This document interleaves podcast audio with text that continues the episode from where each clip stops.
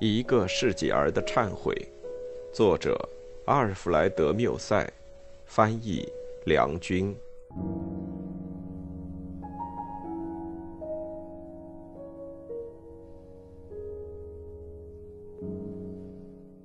第四章，我们默默的走着路，风逐渐平息了，树木轻轻的颤动，像要抖掉枝叶上的雨水。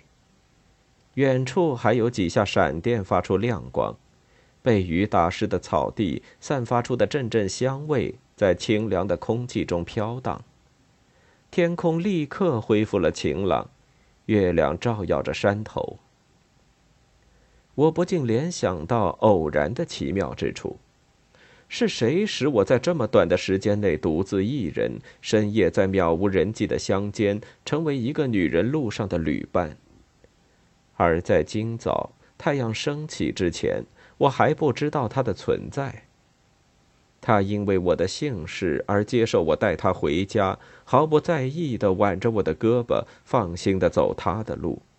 我觉得这种信任似乎是很大胆，或者是很单纯的。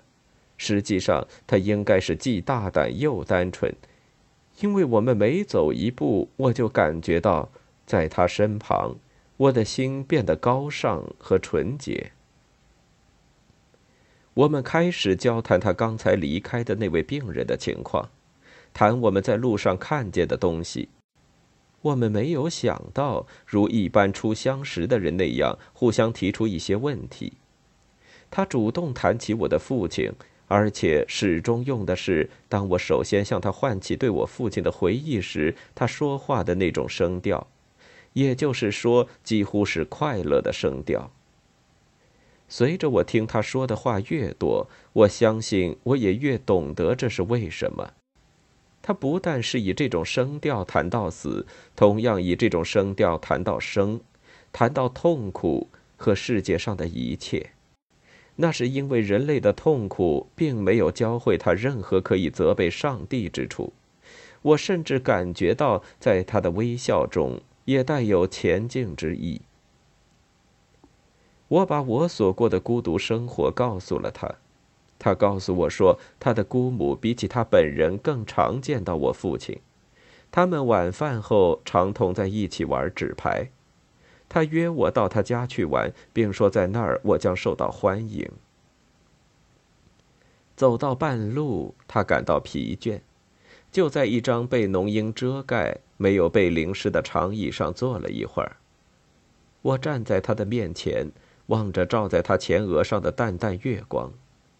在沉默了一会儿之后，他站起来，看见我心不在焉，就对我说：“你在想什么？是我们该走的时候了。”我回答说：“我在想，为什么上帝要创造你？”我又对自己说。事实上，是为了治好那些痛苦的人。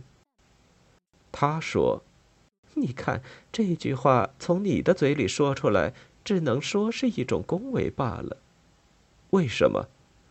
因为在我看来，你太年轻了。”我对他说：“有时候人会显得比他的脸孔要老得多。”他笑着回答说：“哼，是呀。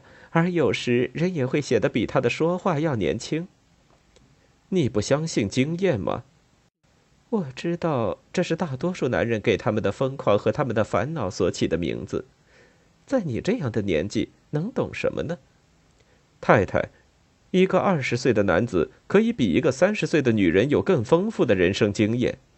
男子所享有的自由，使他们能够很快的深入到一切事物的内部。他们可以无障碍的奔向一切吸引他们的方面去。他们可以尝试一切。当他们一旦有所希望，他们就开始行动，他们前进，全力以赴。一旦达到了目的，他们就会回头。经验被留在了中途，而幸福却没有实践诺言。当我这么说的时候，我们走到了一个小丘的顶上，这座小丘往下通向峡谷。比埃松太太好似应了陡坡的邀请，便轻轻地跳着走。不知为什么缘故，我也跟着这么做。我们依然胳膊挽着胳膊一同跑着，油滑的草引我们往下溜，最后好像两只飞得昏头昏脑的小鸟，笑着跳着，我们就已经到了山脚下。比埃松太太说：“你瞧，刚才我是很累的，现在我不累了。”他用一种动人的声调接着说：“你相信我这话吗？像我治我的疲乏一样，请你也治治你的经验吧。我们做了一次很好的赛跑。”而我们的晚餐会因此吃得特别香。